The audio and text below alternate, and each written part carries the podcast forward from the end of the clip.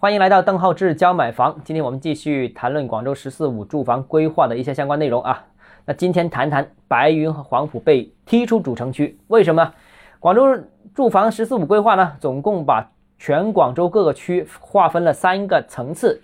第一个是中心区，中心区就包括越秀、荔湾、海珠、天河这四个区，还有副中心，副中心只有一个，就是南沙区，还有外围七个区域。这外围七个区域分别啊，按顺序说啊，是白云、黄埔、番禺、花都、增城、从化。那如果按照这个分法的话，那白云和黄埔、番禺这三个就可能是哭晕在厕所了。为什么？因为这三个区的排序竟然还在南沙之后，重要的程度和重视程度立判高下。第二，广州市的旧的中心城区分配这个划分方法是应该是中心六区。这个中心六区是除了刚才所说的四个区之外，还包括了白云区和黄埔区。而在长期规划当中，甚至番禺也列为广州的都会区这样一个范围。那这次的划分呢，把白云和黄埔两个区划到了外围郊区，也算是这两个区降了格。大家别看这些微调啊，这些说辞上的微调，这是意味着广州的有限的资源的分配方向。比方说像南沙啊，可谓是一枝独秀的掌上明珠。早前就有某些人啊提出说，哎，这现在要集中精力发展南沙，所以在城市里面的建设项目，可能其他区域的都要减少，集中精力、集中资源建好南沙，这就是为南沙集中资源的一种情况啊。所以我觉得这个定位不同，那获得的资源也是不同的。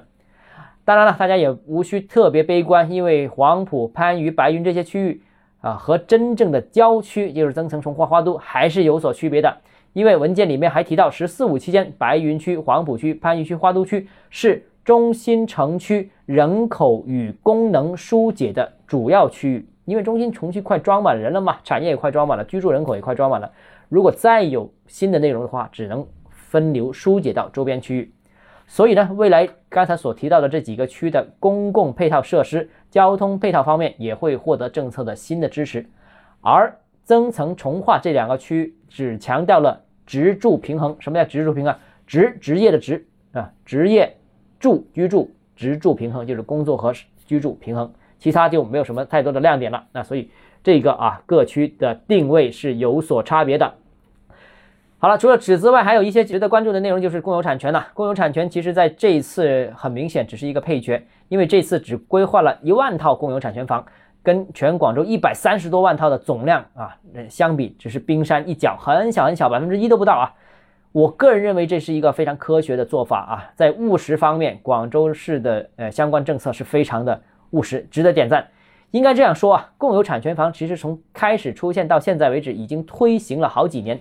但实际上，它的受欢迎程度大大不如之前设计所想象那么大，呃，差距很多。